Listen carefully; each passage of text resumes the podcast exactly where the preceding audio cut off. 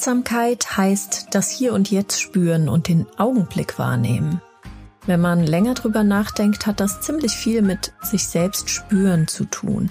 Und mir fallen dabei sofort die Worte Bauchgefühl und Intuition ein. Und damit sage ich herzlich willkommen zu einer weiteren Folge Achtsamkeit mit Annette, hier bei 3,3, dem Praxis-Podcast rund um digitale Transformation und New Work. Heute nur mit mir und deshalb starten wir direkt rein in diese Folge.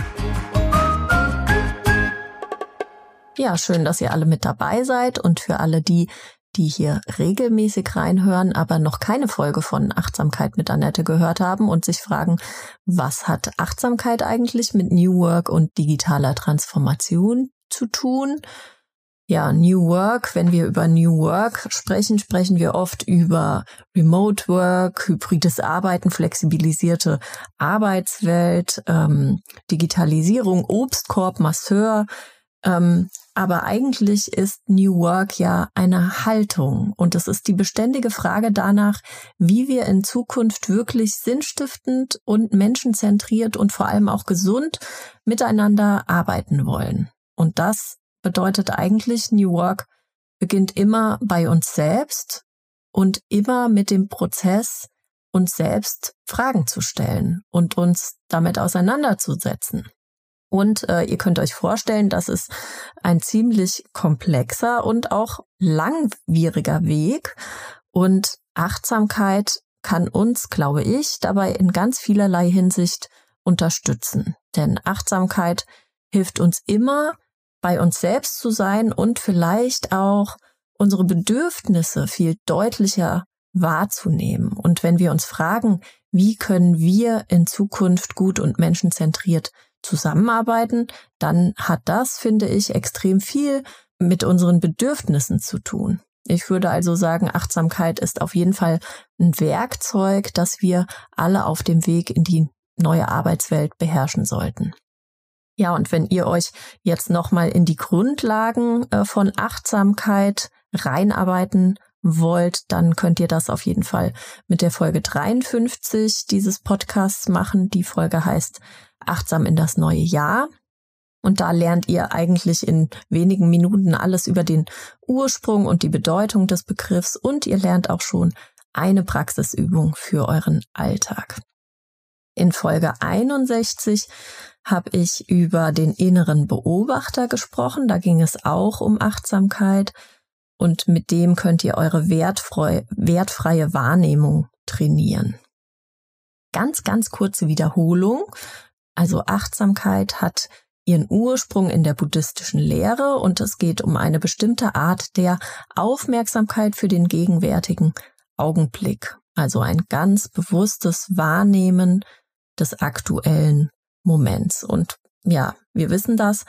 Das ist gar nicht so einfach, denn unsere Gedanken, die springen hin und her und ähm, wir haben ganz, ganz viel im Kopf und ähm, sind oft beim Übermorgen, obwohl wir gerade äh, im Jetzt sein sollten. Und das kann natürlich auch auf die Dauer ganz schön krank machen. Heute geht es um ein total spannendes Thema, wie ich finde, nämlich um Bauchgefühl und Intuition.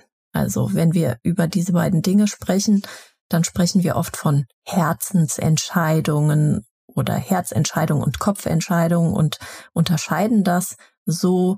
Also wir wissen irgendwie zu rationalen Überlegungen kommt noch irgendwas dazu, was man ganz schwer erklären kann, was aber vielleicht manchmal oder oft auch den Ausschlag für eine Entscheidung geben, geben kann, die auch manchmal gegen die Fakten ausfällt. Oder bei Intuition sagen wir oft, das Bauchgefühl bestätigt nochmal irgendwie die Faktenlage im Nachgang. Und wenn ihr mal im Wörterbuch nachschlagt, ähm, dann bedeutet Intuition aus dem Lateinischen übersetzt nach innen schauen. Ich finde, man kann es gut erklären, wenn man sagt, das ist die Entscheidungsfindung, durch einen unbewussten Vorgang, bei dem Gefühle eine Rolle spielen und die werden irgendwie in uns mit Überlegungen oder mit Fakten verknüpft und dabei ist uns oft gar nicht bewusst, auf welcher Basis wir nun eine Entscheidung gefällt haben. Aus wissenschaftlicher Perspektive, das äh, ist für mich auch immer ganz wichtig, ähm, da haben sich zwei Psychologen im 19. und 20. Jahrhundert erstmals dem Thema Intuition und Bauchgefühl äh, gewidmet, äh, nämlich Carl Gustav Jung und Ruth Kohn. Also worum geht's nochmal bei Intuition eigentlich genau? Biologisch erklärt man es sich so, dass wir unbewusst und in Bruchteilen von Sekunden relativ komplexe Äußerungen wie Mimik, Gestik, Gefühlszustand ähm, bei unserem Gegenüber verarbeiten und vielleicht auch spiegeln oder in uns selbst spüren. Und dieser ganze Vorgang geht viel, viel schneller, als die reinen Fakten zu prüfen und zu verarbeiten. Und ich habe eine super spannende Zahl gefunden. Wissenschaftler der Harvard-Universität haben herausgefunden, dass wir 220 bis 260 Millisekunden nach einem Reiz irgendwie spüren können, das will ich oder das ist richtig. Und ab der 480. bis 640. Millisekunde setzt eigentlich erst der Verstand ein und ähm, kann bewerten, sozusagen die Wahl bewerten. Und ich finde, dazu passt wunderbar der Begriff gefühltes Wissen. Und den äh, versuche ich äh, ab sofort jetzt auf jeden Fall immer zu benutzen. Intuition hat aber auch ziemlich viel mit Erfahrung zu tun. Also ähm, wenn wir uns in einem Gebiet besonders gut auskennen oder wir kennen eine Person relativ gut, dann können wir auch viel besser mh, einschätzen, wie fühlt sich derjenige oder also dann funktioniert unsere Intuition besser, wenn wir Erfahrung haben. Wenn wir jetzt mal einen Blick in den Sport werfen, Klassisches Beispiel, Torwart beim Elfmeter, ähm, wie der sein Gegenüber einschätzt. Das hat sehr viel mit Erfahrung zu tun, sehr viel äh, damit, äh, wie oft er ihm schon gegenüberstand oder wie oft er ihn beobachtet hat, äh, sein Verhalten. Oder wir gucken mal ins Tennis ähm, und gucken den Tennisspieler, der den Ball trifft. Ähm, prinzipiell müsste der Tennisspieler den Ball, um ihn zu treffen, ja genau genommen die Flugbahn erstmal berechnen. Das tut er natürlich nicht, denn durch sehr viel Erfahrung, durch sehr viel Übung weiß er natürlich, wie weit er seinen Arm ausstrecken muss, um den Ball zu treffen. Nochmal kurz zusammengefasst, Bauchgefühl, Intuition greift also irgendwie auf Millionen von gespeicherten Erfahrungen, Erinnerungen, Emotionen, und Fakten zurück und das innerhalb einer so kurzer Zeit, wie wir Fakten irgendwie gar nicht abrufen können. Das soll jetzt natürlich alles nicht heißen, dass wir uns nicht auch mal irren können oder unser Bauchgefühl äh, sich irren kann. Also Intuition ist natürlich auch äh, fehlbar und vor allem, wenn wir keine Erfahrungswerte haben, dann können wir nur ganz schlecht eine Intuition oder ein Bauchgefühl entwickeln. Und wir wissen ja auch, dass in unserer heutigen Arbeitswelt oft auch ähm, Erfahrungswerte einfach fehlen, weil wir bestimmte Situationen einfach noch nicht hatten und ähm, weil wir keine Erfahrung sammeln konnten. Und da fehlt uns vielleicht einfach das Bauchgefühl. Und auch dann müssen wir ja irgendwie versuchen, mit der Situation klarzukommen. Jetzt überlegen wir uns mal, wie wir jetzt eigentlich besser auf unsere Intuition hören können. Das ist ja das eigentliche Thema, was wir haben. Also wir haben schon gelernt, Intuition hat viel mit Erfahrung zu tun. Also immer wenn ich auf einem Gebiet Erfahrung habe, ist es eigentlich ganz gut oder ganz verlässlich, auf sein Bauchgefühl zu hören.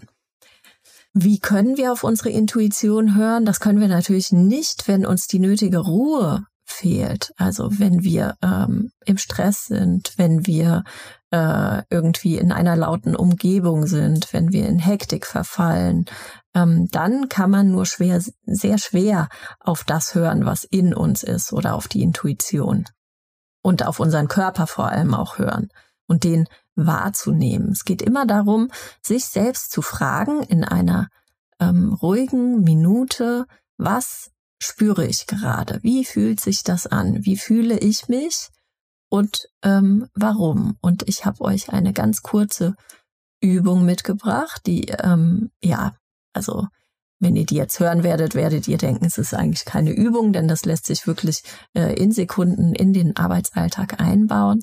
Es geht einfach nur darum, euch ganz bequem auf den Stuhl zu setzen oder ihr macht die Übung im Liegen, dann legt ihr euch ganz bequem hin und legt eure beiden Hände auf den Unterbauch, also so unterhalb des Bauchnabels und atmet ganz tief in den Unterbauch hinein.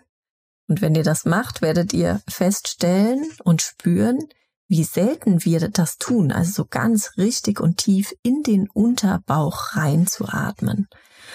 Und wenn ihr das ein paar Mal gemacht habt und äh, wirklich bei euch alles ein bisschen runtergefahren ist, könnt ihr euch fragen, was spüre ich?